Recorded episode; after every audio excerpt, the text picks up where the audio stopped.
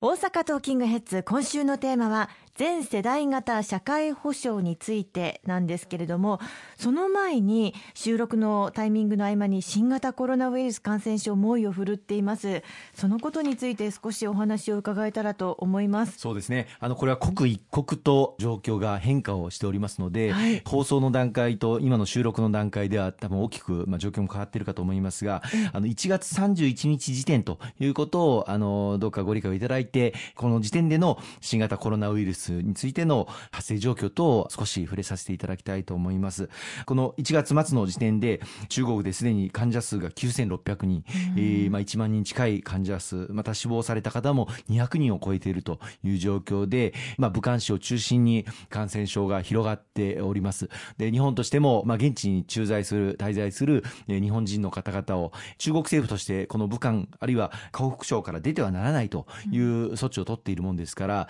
あ中に滞在している日本人の方を救出しなければいけないと、チャーター機を派遣をして、1便、2便、3便と帰国を希望される方々に登場いただいて、日本への帰国をあの促してまいりました。で、また、あの、帰られた方々については、基本的に全て全員の方々に検査を受けていただいて、このコロナウイルスに感染しているのかいないのか、うん、えー、こうしたことを徹底して検査をし、もし仮に陽性であった場合には、きちっとした、まあ、治療を受けていただくと、まあ、この時点では全ての皆様がこの検査をあの受けていただいている状況にあります。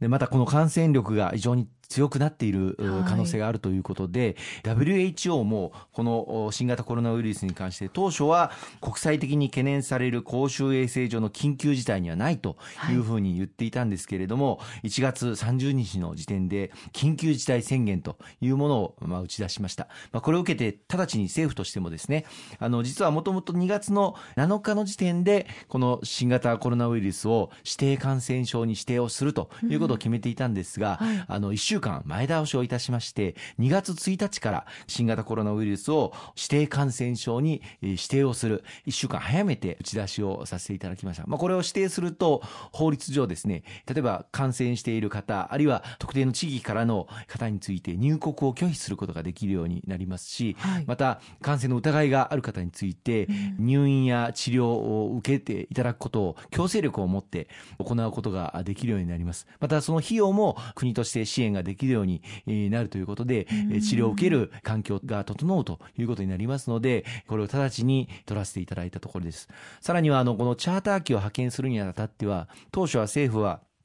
乗ってくる方々からエコノミークラス相当分の旅費を負担をしていただくということを政府が考えていたんですけれども、まあ、私ども公明党としてこのチャーター機で避難してくる方っていうのは特別の状況にある方です。もう武漢市あるいは湖北省からもう出ることができないような状況に置かれている中でもうチャーター機でしか脱出ができないという特別な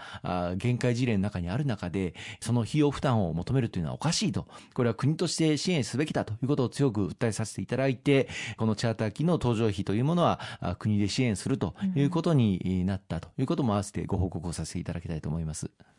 公明党としまして新型コロナウイルス関連肺炎対策本部を設置されましたよね。石川さんもメンバーに入られていますが主にどのような動きが想定されるんでしょうか？はい。あの公明党の党本部にもこの新型コロナウイルスの対策本部を立ち上げまして状況をしっかり注視するとともに政府からの説明を受けそして公明党としてその対策本部の会合の場で現場の声等を踏まえてあるいは地方自治体の議員の声も踏まえて政府に提言をあのさせていただいております。まあ、その中では例えば先ほど申し上げたようなチャーター機の搭乗費は取るべきではないということも伝えさせていただきましたし、また水際対策、これを徹底して行わなければならないと。また帰国された方、あるいは感染の疑いのある方、あるいは濃厚接触者といいまして、長い時間2メートル以内の距離で過ごした方については、徹底してその検査を受けていただく、これも進めていかなければいけない、等々ですね、この対策本部で訴えさせていただいて、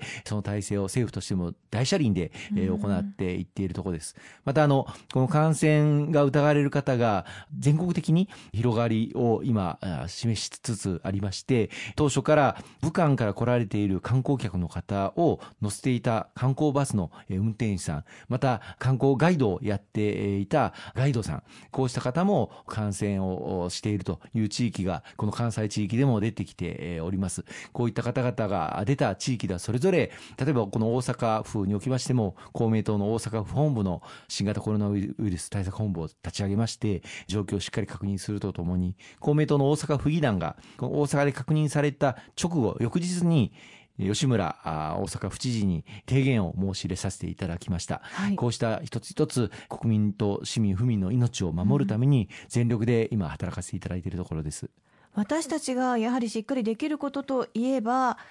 手をしっかり洗ってあと消毒用のアルコールも有効だと分かっているということですのでそういったこともあの頭に入れながら落ち着いて対応したいものですよね。そうですね。あの、必要以上に恐れる必要は全くないと思います。あの、通常の風邪やインフルエンザと同じように、手洗い、うがい、え、また、あ咳エチケット、咳をするときには、あの、まあ、マスクをしていただく、あるいはないときには、あの、タオルとかハンカチとかで口を押さえていただく、こうしたことを心がけていただくことが一番大事だというふうに思っています。また、あの、これはあの、1月末の時点でも、国会で厚労省が答弁をしておりますが、この時点で、例えばその大型の集会などを禁止したり、あるいは延期したりする必要まではないというふうにあの政府も言っております。あのいろんなデマ、あるいはあフェイクニュースといったものがネット上で氾濫をしておりますけれども、落ち着いてあの正確な情報を入手していただけるように、あの厚生労働省、あるいは内閣官房のホームページ、あるいはツイッターなどよく確認をしていただき、